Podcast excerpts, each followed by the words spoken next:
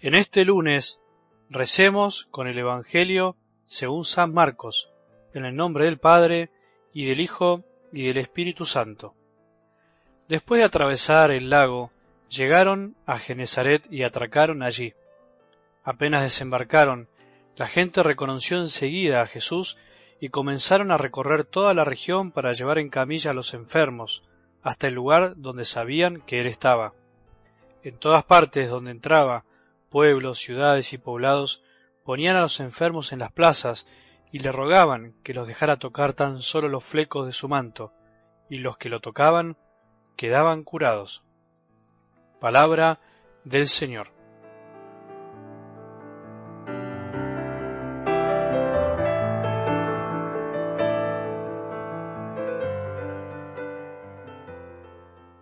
Vamos a continuar en esta semana reflexionando sobre esta imagen del camino. ¿Te acordás que la semana pasada empezamos a reflexionar, a pensar un poco, a comparar esta imagen del camino con nuestra vida de fe? De hecho, a los primeros cristianos se los llamaba seguidores del camino.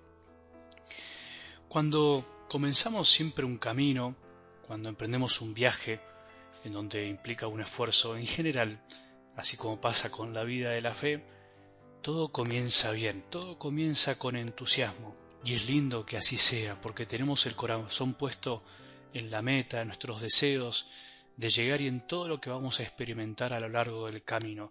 Todo al comienzo nos resulta fácil.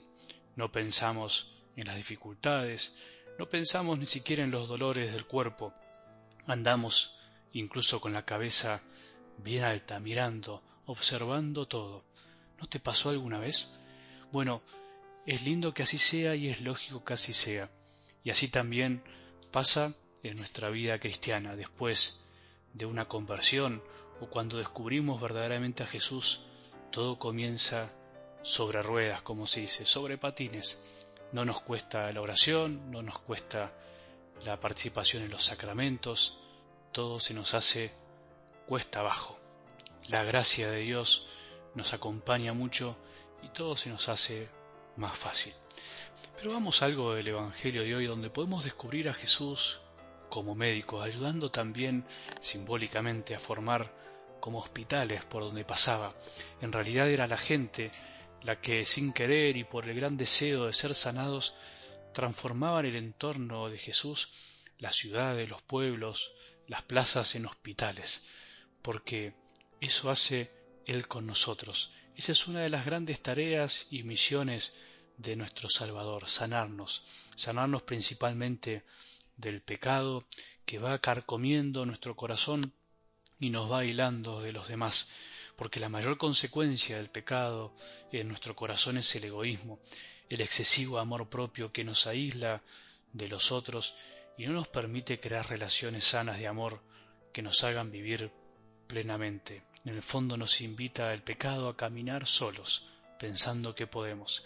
Y por eso también para nosotros Él es como el médico del alma, del mismo modo que el sacerdocio cristiano y la iglesia son de alguna manera ese ejercicio continuo de la sanación que Jesús vino a traer al mundo.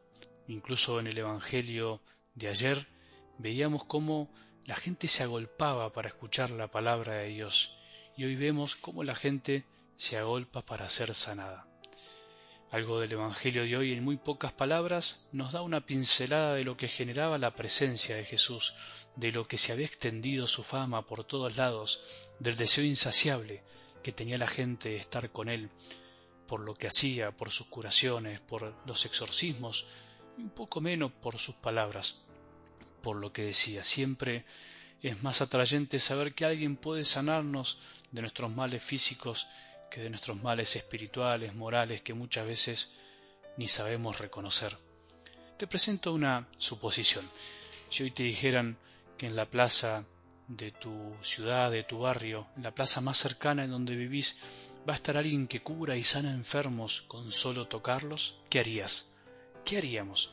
Me imagino que si estás enfermo irías corriendo, le pedirías a alguien que te lleve. Me imagino que si no estás experimentando ningún sufrimiento en tu cuerpo, en una de esas te acercarías por curioso, porque por ahí no creerías mucho, y ni te daría ganas de ir.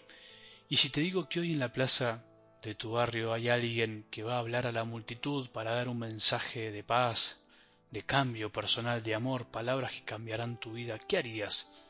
¿Qué haríamos? Bueno, algo así pasaba con Jesús.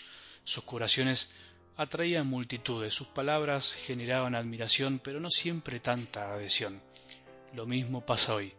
Ante lo extraordinario es fácil generar convocatorias, se llena fácil, sin embargo, ante lo cotidiano, ante palabras que lo que nos piden es un cambio de vida, un esfuerzo personal, no todos se entusiasman tanto. Por eso, hoy podríamos hacernos varias preguntas. ¿Qué es lo que en definitiva le interesa, le interesaba a Jesús? Por supuesto que no hay una única respuesta, como siempre. Por un lado, obviamente, que Jesús se compadeció del dolor humano y salió para aliviarlo, y de hecho el Evangelio muestra que así lo hizo, pero por otro lado hay un dato que es imposible de ocultar, y si no lo decimos ocultamos parte de la verdad o la distorsionamos. ¿Qué dato? En realidad, te dejo más preguntas. ¿Por qué Jesús no terminó con todo el sufrimiento humano? ¿Por qué no lo eliminó? ¿Por qué no demostró todo su poder y sanó a todos? ¿O bien no recorrió todo el mundo para sanar a todos? ¿Por qué hoy Jesús no sana a todos los que sufren y a los que se acercan a Él? ¿No tiene tanto poder o prefiere otra cosa? ¿Les gusta vernos sufrir? ¿Le da lo mismo? ¿Quiere que algunos se cubren y otros no? La gran pregunta de fondo y que todos nos hicimos alguna vez o nos haremos alguna vez es ¿por qué Dios permite el sufrimiento. Que tengamos un buen día y que la bendición de Dios, que es Padre misericordioso, Hijo y Espíritu Santo, descienda sobre nuestros corazones y permanezca para siempre.